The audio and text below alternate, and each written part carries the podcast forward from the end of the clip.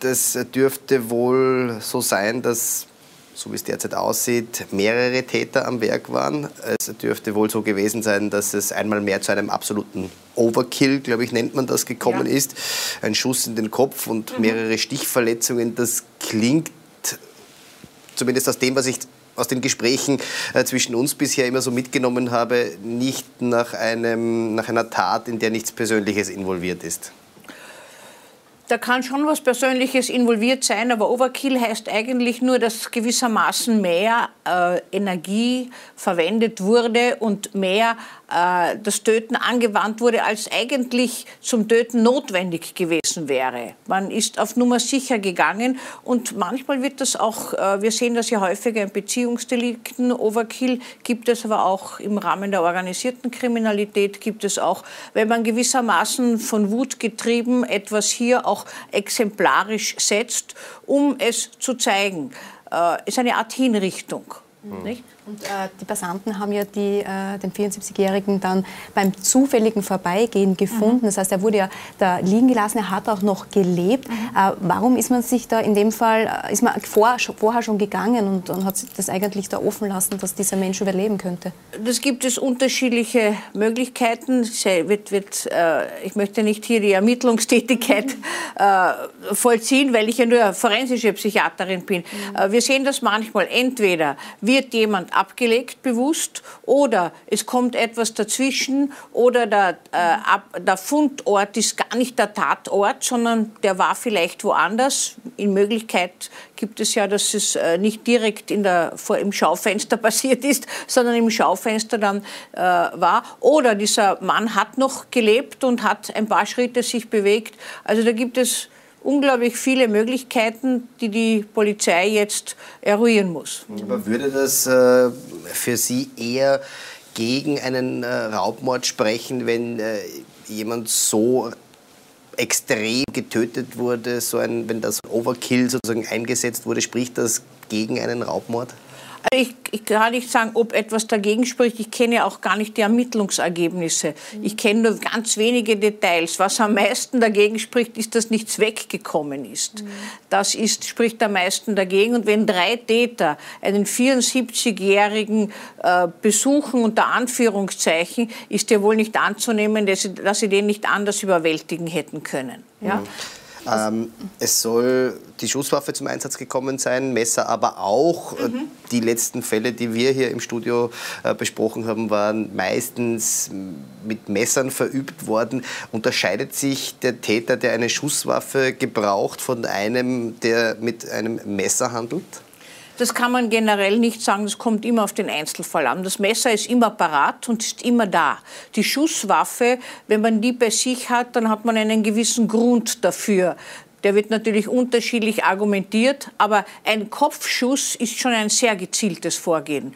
Das ist nicht so, dass jemand so beiläufig einen Kopfschuss abfangt, sondern das ist ein ganz gezieltes äh, Vorgehen, das man hier äh, setzt. Und dann noch, äh, wenn dann noch äh, Gewalt mit Messer angewandt wird, wird dem noch ein Stückchen draufgesetzt, um auf Nummer sicher zu gehen oder auch um ein Zeichen zu setzen. Also es wird ja jetzt ja angenommen, was ist das Tatmotiv? Zum einen dieser Raub, Sie haben es ja schon angesprochen, es ist ja mhm. kaum was weggekommen. Das heißt, es gibt andere Hintergründe und kann, geben, kann ja. es geben, ja. Aber ähm, es ist jetzt auch so, das ist ein ganz kleiner Juwelier, wenn man den anschaut, man geht eigentlich daran mhm. vorbei. Ähm, und Sie haben jetzt gesagt, wenn eine Schusswaffe im Spiel ist, dann ist da schon vielleicht auch ein Plan dahinter. Glauben Sie, dass es hier wirklich äh, geplant war, dass man jetzt da hingeht und dann auch diesen, diese Tat Das weiß ich nicht, muss ich sagen. Ja, aber, aber man, im Kopf vor. Aber äh, aber es heißt ja nichts, wenn jemand einen kleinen Laden hat, dass er nicht einen großen Hinterladen hat, sozusagen. Wir mhm. wissen ja nicht, was der Mann sonst gemacht hat und welche sogenannten Geschäftsfreunde oder Feinde äh, er gehabt hat, äh, mhm. die derartiges äh, an ihm verüben, nicht? Das kann schnell passieren. Oder auch gewissermaßen, äh, dem kann irgendetwas angeboten worden sein, was zu einem Streit oder was ich was geführt hat.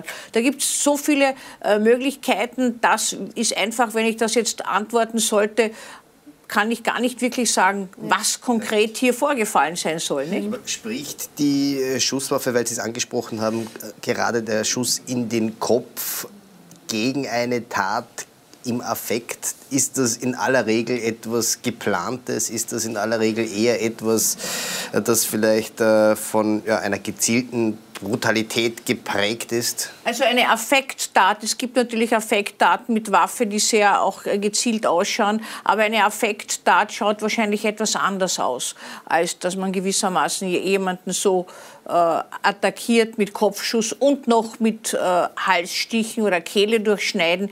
Also das schaut anders aus, nicht? Haben Sie viele ähm, Täter begutachtet, die Schusswaffen benutzt haben in ihrer Karriere?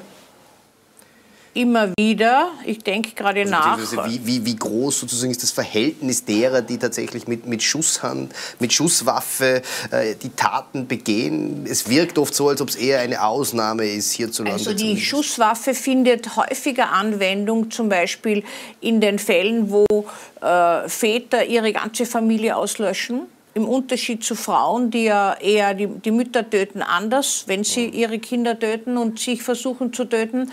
Äh, die Schusswaffe findet in der häuslichen äh, Gewaltszene kaum Anwendung weil ja niemand unbedingt eine Schusswaffe lagernd hat, sondern eher Tatwerkzeuge, die dann bei der Hand liegen. Da ist das Messer, Haushaltsgegenstände, sonstige schwere Gegenstände. Also die Schusswaffe ist eigentlich eher eine Tatwaffe der Straße, der organisierten Kriminalität, aber auch wenn etwas gewissermaßen, wenn jemand äh, eine Schusswaffe äh, bei sich trägt und jederzeit auch äh, damit sehr gut umgehen kann und es kommt zu einer Auseinandersetzung, kann es sein, dass hier dann geschossen wird. Wir wissen ja gar nicht, wessen Schusswaffe das war. Mhm. Aber ähm, ich habe es eingangs schon versucht, ein bisschen äh, zu erfragen, ob sich der Täter sozusagen mit Schusswaffe vom Täter mit dem Messer unterscheidet. Ist es, ähm, unterscheiden sich die beiden Täter sozusagen in ihrer Brutalität? Ist die Waffe äh, schneller und leichter einzusetzen, die Schusswaffe, weil es bloß einen äh, Fingerdrücker braucht? Bei einem Messer hingegen muss man ganz nah ran, muss fest zustechen, braucht Kraftaufwendung muss vielleicht noch emotionaler involviert sein äh, in die ganze Angelegenheit. Kann, kann man da irgendetwas äh, dazu sagen? Also die Schusswaffe muss man jedenfalls bedienen können. Das Messer kann fast jeder bedienen.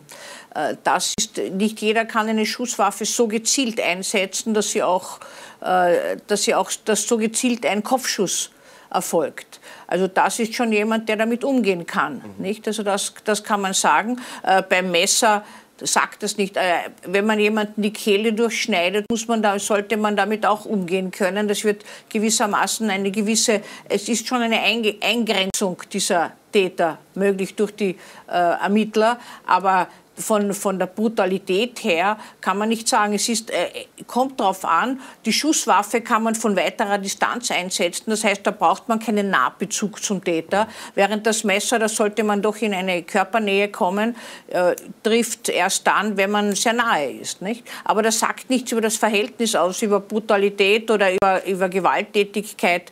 Äh, Schusswaffen kommen, wie gesagt, eher in, äh, in Auseinandersetzungen auf der Straße oder sonst in Auseinandersetzungen vor, wo es um Kriminalität im engeren Sinne, um Straßenkriminalität, um Drogenkriminalität, äh, um organisierte Kriminalität geht, äh, beziehungsweise wenn jemand schon bewaffnet ist und sich verteidigen möchte und dann es zu einer Auseinandersetzung kommt, während äh, das Messer, äh, da gibt es keine speziellen Täter oder Täterinnen, das verwenden auch Frauen zunehmend. Schusswaffen verwenden Frauen eher weniger. In Europa, in Amerika schaut das anders aus. Das deckt sich also auch mit dem, was Sie jetzt äh, in den Jahrzehnten Ihrer Karriere so beobachtet haben, ja. dass äh, wie soll man sagen, der Schusswaffentäter eher ein professioneller Verbrecher in aller Regel mit ein paar wenigen Ausnahmen. Wir kennen alle das traurige Beispiel zu, aus, aus Kitzbühel äh, zum Beispiel. Ähm, aber der Schusswaffentäter ist in aller Regel eher ein professioneller Verbrecher, wohingegen der, der mit dem Messer zum Beispiel handelt oder mit auch was auch immer gerade verfügbar ist, sozusagen äh, ein, ein, ein Jedermann sein kann. Naja, äh, Schusswaffentäter findet man auch in der Drogenkriminalität gewissermaßen äh, und in, in diversen Kreisen, illegalen Kreisen. Schusswaffen können sie sich ja überall besorgen, illegal. Nicht? Also äh, das ist schon jemand, der damit umgehen können muss, in jedem Fall, nicht? der das nicht zum ersten Mal macht. Also tendenziell eher ein Profiverbrecher und nicht Profi äh, möchte ich gar nicht sagen, aber jemand, der schießen kann, ja, ja? sagen wir so. im, im Grunde die, die Täter oder der Täter, die mhm. sind ja flüchtig und es wurde auch nichts gehört. Es war ja ein Zufall, dass die Passanten den äh, Verletzten in der Auslage gesehen haben. Also das heißt, äh, die haben eigentlich, das äh, würde man jetzt so im Kopf so mhm. durchüberlegen, schon ein bisschen überlegt, wie sie das Ganze dann machen, weil sie sind ja absolut flüchtig. Es ist ja nichts, nichts bekannt. Naja, es ist, wenn stimmt, was, was, was ich gehört habe, findet, da hat das am Nachmittag mhm. stattgefunden. Da ist ja sehr viel Wirbel, da ist viel Leben, da ist auch sehr viel Belebtes. Und andererseits muss man sagen, würde man einen Schuss, wenn man ihn nicht dämpft, natürlich hören können, mhm. nicht? Aber in einem solchen Trubel fällt vielleicht manches auch nicht so auf. Nicht? Als wenn es äh, um 10 Uhr auf Nacht ist und es ein Riesenwirbel ist und es dann äh, zu dieser Auseinandersetzung käme. Und der Knall aus einer kleinkalibrigen Waffe beispielsweise kann da recht schnell auch überhört, beziehungsweise mit irgendetwas anderem, ja. was beispielsweise zu Boden fällt, ähm, verwechselt werden. Äh, vielleicht noch ganz kurz auch zu den Tätern oder dem Täter, der sich auf der Flucht befindet. Ähm, flüchtende Täter was geht in denen üblicherweise äh, vor? Sollten sie nicht völlig abgebrüht sein? Neigen die zu Fehlern? Neigen die zu irgendwelchen irrationalen äh, Dingen? Sind die, wie ist deren äh, übliche psychische Verfassung, wenn sie wissen, jetzt äh, müssen wir weg, sonst geht es ein Leben lang ins Gefängnis? Also Täter auf der Flucht sind üblicherweise anfangs sehr vorsichtig und äh, wenn sie erfahren sind, wissen sie auch, wie sie Spuren verwischen oder täuschen können. Es kommt darauf an, ob sie gestört wurden oder ob das Ganze eh so gelaufen ist, wie sie das äh, vorgehabt haben. Und äh, Fehler schleichen sich immer wieder ein. Äh, meistens erst dann, wenn man etwas unvorsichtiger wird, wenn man sich sicherer fühlt. Ja? Also die müssen das äh, sicher einen, einen Weg schon im Vorhinein ja sich ausgedacht haben, wenn es etwas Geplantes war, wie man hier schnell wegkommt und wohin man am besten untertauchen kann. Nicht? Es heißt nicht, dass diese Täter übernervös unbedingt sein müssen, weil man kann sich an alles gewöhnen. Menschen gewöhnen sich auch an derartiges und ähm, können damit umgehen. Also die Adaptation ist unglaublich groß, dass man hier auch professionell äh, sich verhält. In den meisten Fällen ist es so, dass sie sich äh, nicht anders verhalten werden als, als gewissermaßen die Menschen, die man auf der der Straße so sieht. Nicht? Am besten ist es, wenn Diebe einbrechen, das machen die auch nicht schnell, sondern das geht in dieser Geschwindigkeit, wie die Passanten sind. Da fallen sie nicht auf, die fallen nicht irgendwie heraus aus dem Ganzen, sondern sie sind eine, sind zwei oder drei oder mehrere von vielen. Ich glaube, das ist ein, etwas,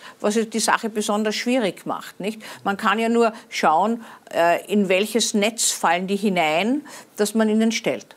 Jetzt klingt die Frage vielleicht schon ein bisschen absurd, weil am Ende des Tages reden wir freilich über gefährliche Menschen, die haben immerhin gerade, der oder die haben immerhin gerade wen getötet, aber sind flüchtende Täter dann noch einmal ein bisschen gefährlicher, weil sie sozusagen wissen, wir haben nichts mehr zu verlieren, mir ist jetzt ohnehin bereits alles wurscht, ich habe eine Grenze bereits überschritten des Mordens und wenn ich einmal drüber bin, dann äh, bin ich sozusagen zu allem und immer fähig.